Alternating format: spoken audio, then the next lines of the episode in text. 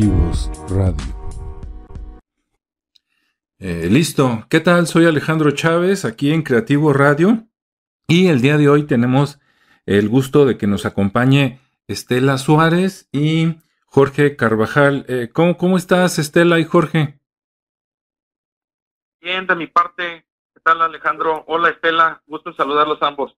Hola Jorge, un gusto tenerte en el programa y bueno, pues es un tema muy interesante el día de hoy que vamos a tocar, eh, sobre todo pues para todas las generaciones. Es algo muy mexicano y que hacemos alusivo a lo que son las fiestas patrias. Bueno, pues Jorge, este, sabemos que tú estás muy em, sumergido en lo que es la producción de raicilla.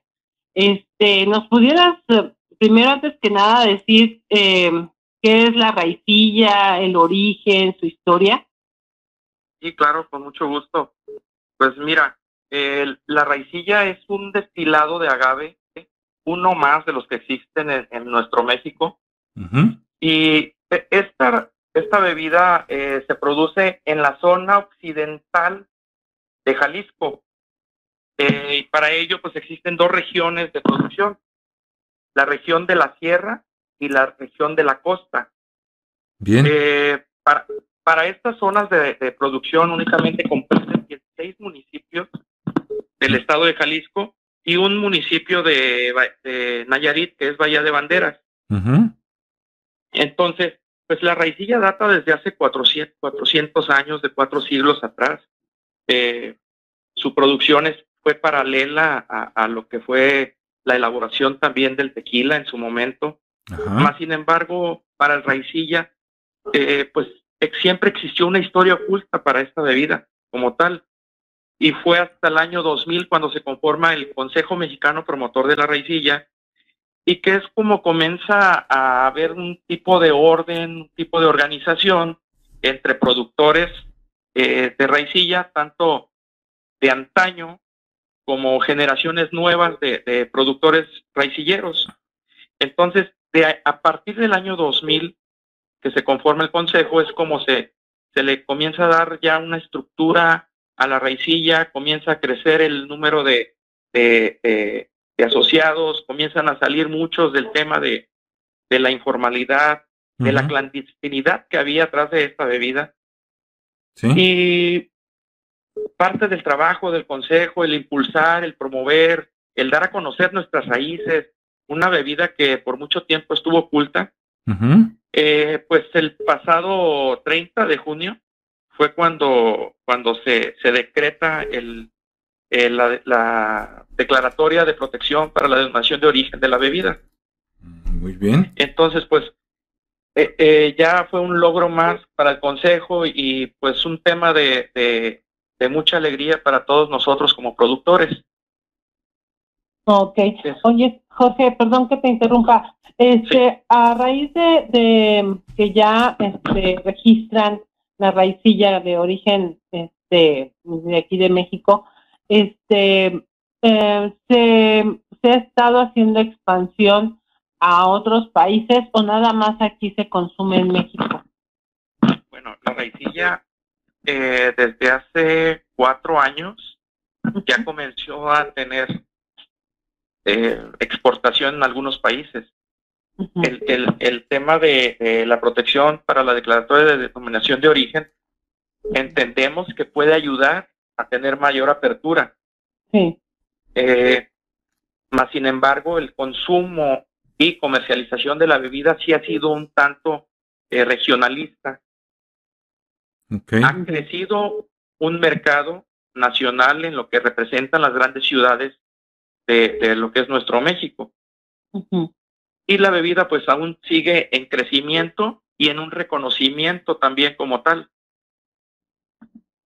Muy bien. Pues, e, esperamos todavía mejores cosas en, en, en los siguientes dos, tres años, mediano plazo, que es cuando, cuando creemos que, que el decreto de este tipo de, reconocimientos o declaratorias de protección puede detonar el potencial de, del destilado hablando comercialmente. Ok. Bien, una, una pregunta, este, Jorge. ¿Perdón? Sí, una pregunta. ¿Por, ¿por qué mencionabas Eh, que era... ¿que- ¿Querías hacer alguna pregunta, a Alejandro? Sí. Eh, quería preguntar por qué era una bebida, digamos, este, oculta, ¿no? Si se puede decir esa palabra, o si estaba prohibida, o por qué no se conoció tanto, digamos, a lo mejor como el tequila o otras bebidas. Eh, pues mira, el, el tema de por qué oculta, el, el tema de, del ocultamiento data históricamente en todas las, lo- las bebidas ese tipo de clandestinaje. Desde el tiempo de, de la corona española Ok. eh, existió ese tipo de historias.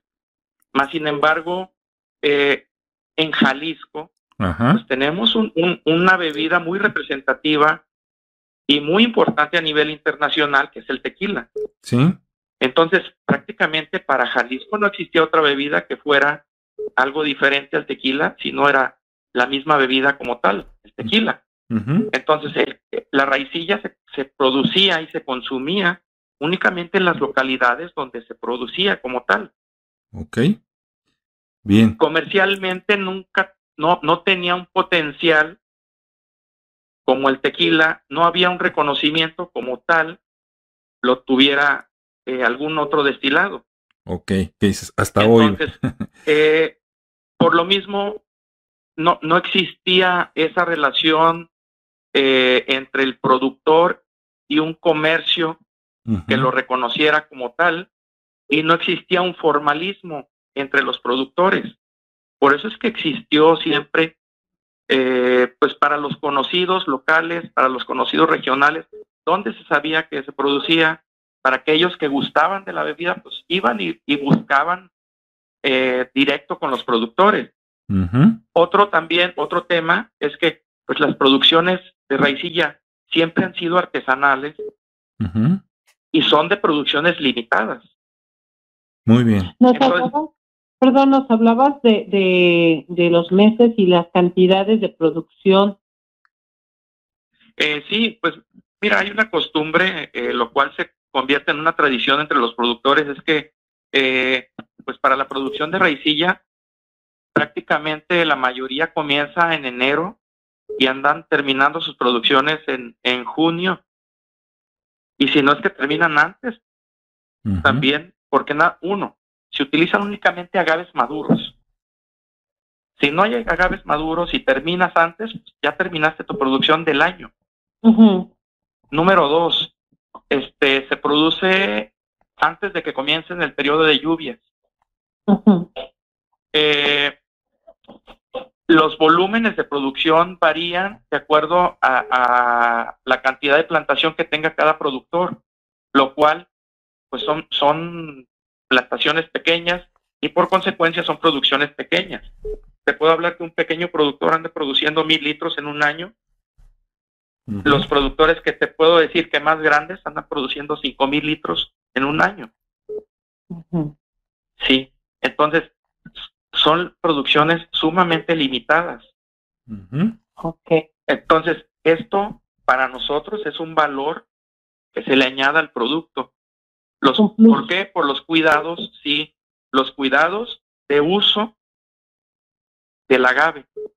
Es decir, únicamente se aprovechan los agaves maduros, por lo cual se, se otorga un producto de calidad al utilizar únicamente este tipo de agaves. ¿Tiene que tener alguna característica la tierra o el lugar para que se dé la raicilla? Eh, sí, bueno. El lugar es, es también el tema de costumbres, de historia, de tradición, de lo que te, te hace diferente un destilado de otros, como lo es el bacanora, como lo es el sotol, como lo es el tequila, como lo es el, el propio mezcal. Al igual, la raicilla. Tiene sus regiones, como te comentaba, que son 16 municipios del estado de Jalisco y uno de Nayarit. Ajá. Entonces, únicamente en estas, en estos municipios se puede producir raicilla. Lo otro es el terruño donde crecen los agaves, que son agaves endémicos de nuestras regiones. La otra son los climas, eh, las latitudes, las mismas latitudes, lo que hace diferente a cada destilado. Y el nombre, pues como les comento, lo, lo adquiere la misma tradición, la misma historia, las costumbres y cómo se adquiere también el nombre.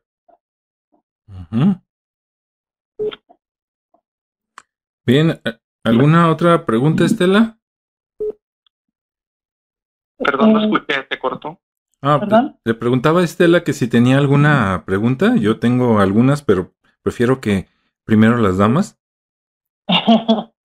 Este, bueno, y mm, digo, yo apenas acabo de probar la raicilla, ahora que tuvieron la exposición para mm, que tuvimos la oportunidad de conocerlos y estar con ustedes platicando respecto al producto que ahorita están, este, eh, pues ahora sí que promoviendo, que es el divisadero. ¿Nos puedes platicar al respecto? Eh, sí, pues mira, eh, nosotros nos encontramos en Cabo Corrientes, es el municipio de Cabo Corrientes. Eh, es uno de los municipios que comprenden la denominación de origen. Y dentro del municipio de Cabo Corrientes nos encontramos ubicados en la localidad de Las Guásimas. Ajá. Entonces, aquí nuestro rancho se llama el Divisadero y nosotros por nombre le pusimos Hacienda el Divisadero porque pues, es un rancho que fue fundado en, en nuestro caso por mi tatarabuelo en esa región y que pues en nuestra familia tenemos cinco generaciones eh, trabajando y produciendo eh, la raicilla. Entonces, pues ya este tema es un, tema generacional, un legado que seguimos conservando y que pues eh, tú lo, lo probaste ahora que tuvimos la presentación allá en Guadalajara, ahí en, en la, en la Secretaría de Turismo, y pues estamos tratando de transmitir parte de, de esta tradición, de estas costumbres, y gracias también a ustedes que nos ayudan a, dar a conocer la, la bebida y pues eh, explicarles dónde estamos ubicados y de dónde venimos, pues para que otras personas se enteren de lo que somos, de lo que hacemos y de que existe otra bebida en México que se llama raicilla. Muy bien. Eh, yo tengo una pregunta. Eh, la pregunta es, eh, primero, ¿a qué sabe? y la otra es, si alguien quiere eh, encontrarla, ¿dónde la compra? Y aproximadamente cuánto cuesta. Pues bien, mira, eh, sabe agave, sabe a- en nuestro caso sabe agave, sabe agave cocido, sabe agave tatemado, Ah, ok. Entonces Eh, dulce. ¿sí? Es una bebida dulce. Eh. Pues tiene cierto dulzor por los extractos de destilación, las maneras de destilación, pero, o sea, tú pruebas el destilado, el destilado es un alcohol a final de cuentas Ajá. que te estás bebiendo, eh, pero tiene esos sabores muy intensos agave. En el caso de la raicilla de la sierra, te sabe al agave, pero te sabe también ese, eh, percibes ese sabor herbáceo por los bosques donde crece, los pinos, los encinos, donde crece. En la costa es un poco más mineral, es más ahumado, pero siempre se, muy intenso los sabores al agave. Muy. Eh, entonces, eso sabe, eh, con- percibes mucho más sabores, más aromas Ajá. también. Pero en sí el, lo principal es la característica, el, el sabor tan intenso al agave que puedes eh, saborear, percibir en paladar. El, ¿Dónde nos encuentras? Eh, al ser una producción tan limitada, pues nos ha sido, de- más bien no podemos entrar a, a- a tiendas de conveniencia o súper porque pues simplemente no podemos cubrir en un momento dado la demanda que, que pueda haber. Eh, Sí. En nuestro caso, pues andamos produciendo 3.000 litros, 3.200 litros por un año, lo cual pues ya con el mercado que tenemos, pues cubrimos ese mercado. Entonces, lo, eh, en Puerto Vallarta sí tenemos tres distribuidores, pero son pequeños distribuidores, no se puedo decir nombres. Sí, adelante. Sí, adelante. Bueno, Puerto Vallarta es eh, Vinos and Wine con Antonio Mora, es Bodegas Anfitrión Sí. y es Licorería de Vinos y Licores El Coyul.